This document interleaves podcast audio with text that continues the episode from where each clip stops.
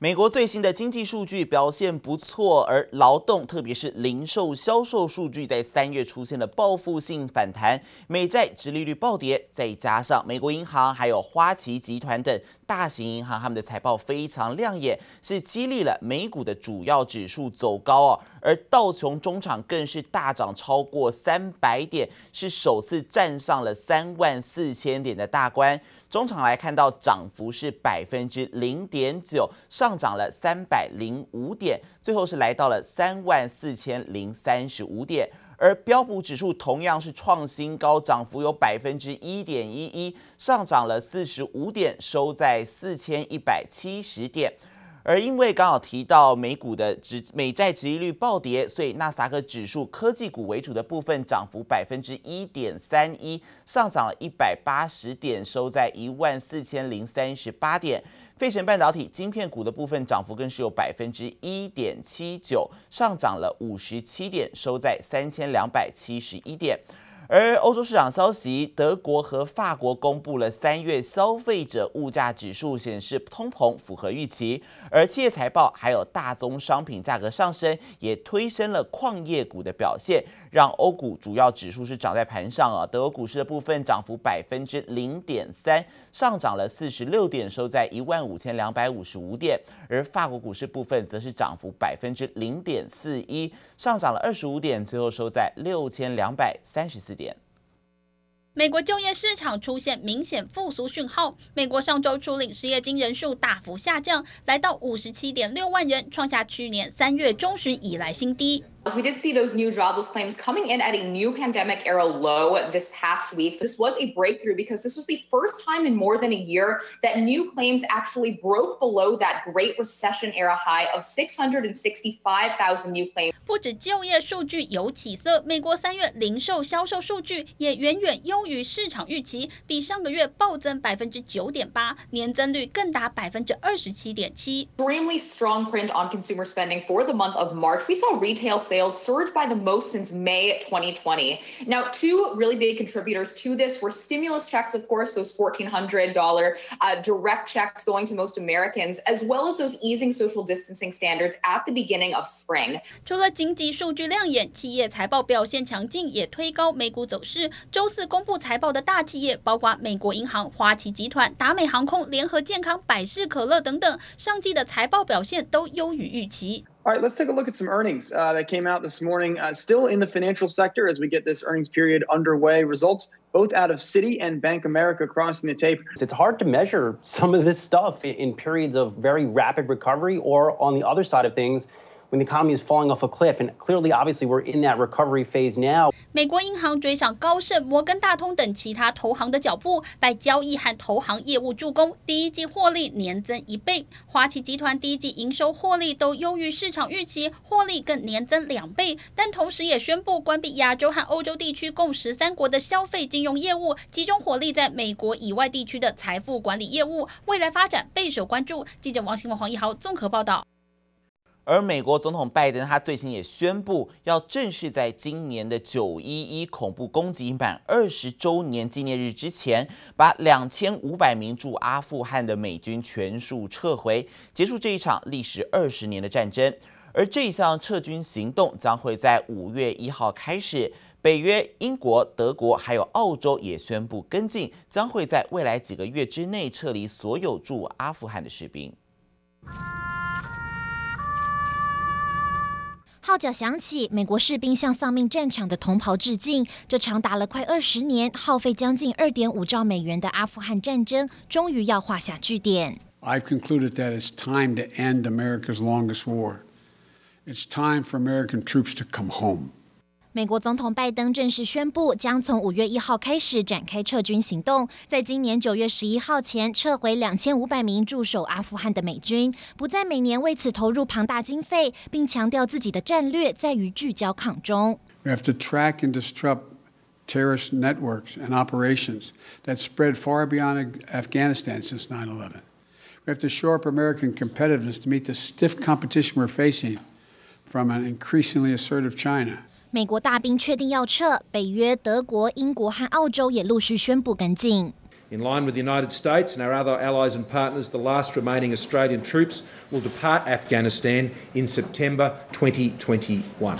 但这项重大决定还是有潜在风险。专家担忧，美国一旦离开阿富汗，恐怕将面临人权倒退，还可能成为国际恐怖分子的平台。When the time comes for the U.S. military to withdraw, the U.S. government's ability to collect and act on threats will diminish. That's simply a fact.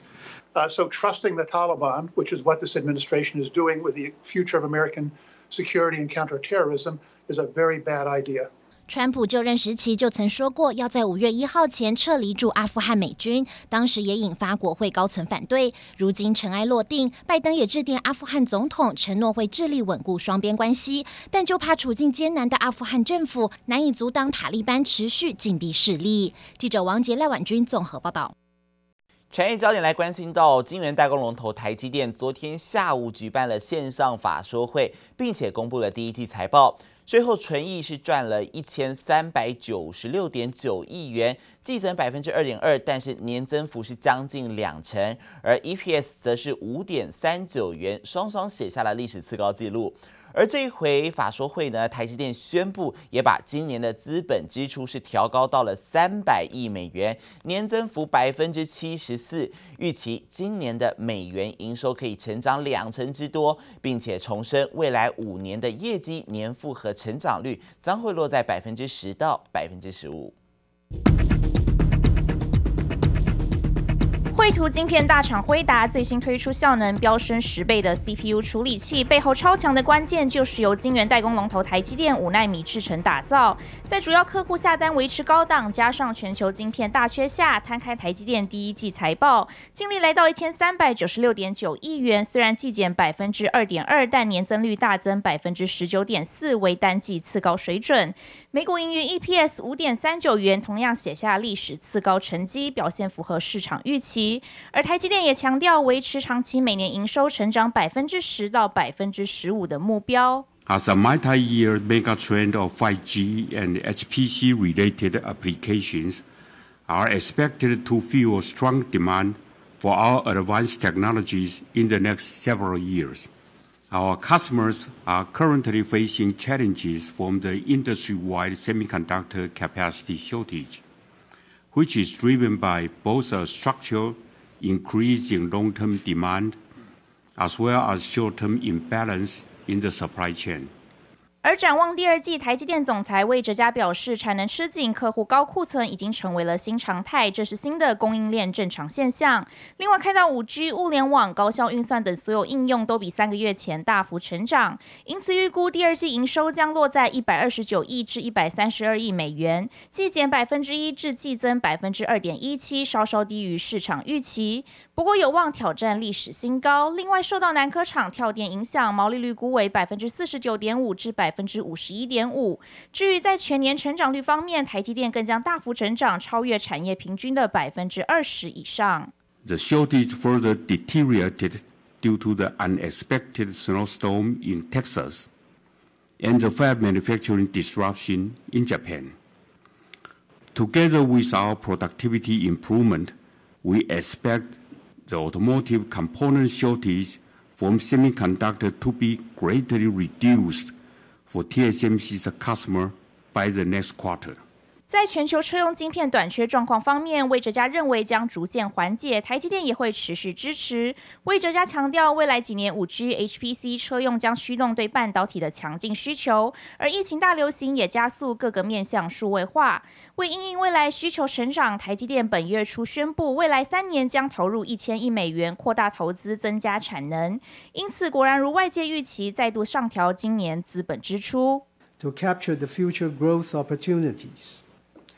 In order to meet the increasing demand for our advanced and specialty technologies in the next several years, we have decided to raise our full year 2021 CAPEX to be around 30 billion US dollars. 台积电资本支出较去年大增百分之七十四，其中百分之八十将用于三奈米、五奈米及七奈米等先进制程，百分之十用于先进封装技术量产，百分之十用于特殊制程，以因应各方面需求成长。不过这回英特尔宣布豪砸两百亿美元重返晶圆代工市场，究竟会如何改变竞争态势，依然是法人关注焦点。Intel is an important customer,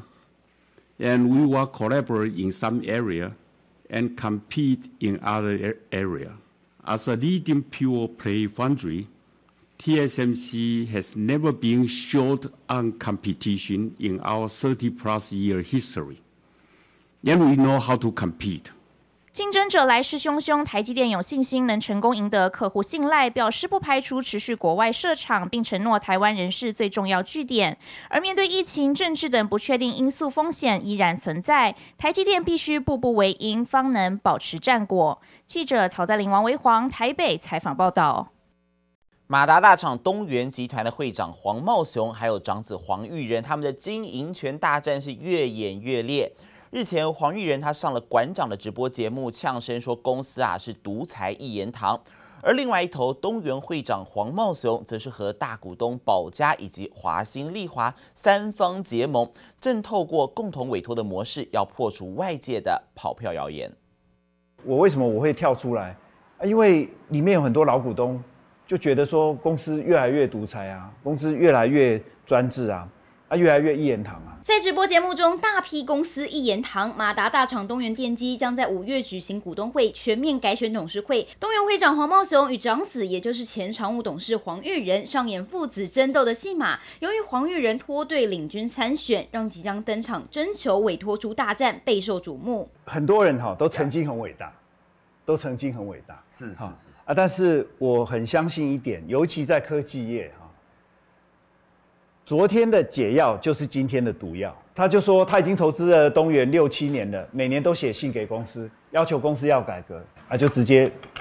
表明说他对公司不满，要求改革。我是有点意外他会直接出来呛声，因为外资。通常不会公开东元最大外资股东出事的声明稿，上头写着支持改革行动。儿子上直播火辣呛虾，看向另一头。据了解，大股东保家、华新丽华与东元会长黄茂雄三方结盟，正通过共同委托模式破除外界误传跑票传言，并强强联手三大通路商与中信、凯基两大券商，展现出力拼十一席提名董事候选人全上的决心。机电产品就是马达这一块，除了就是我们刚刚讲。呃，因为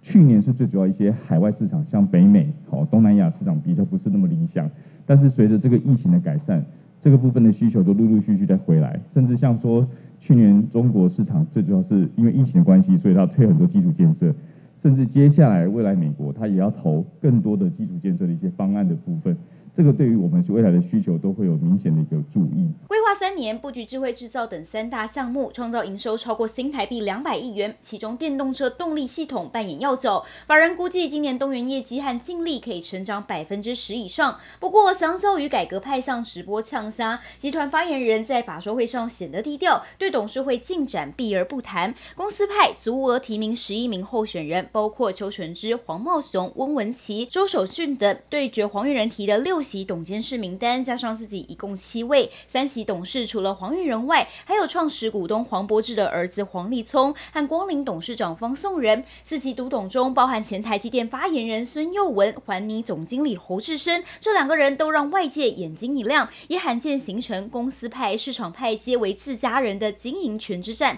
但父子两派之间谁能胜出，将在五月二十五号股东会见真章。记者汪婉婷、陈柏成台北采访报道。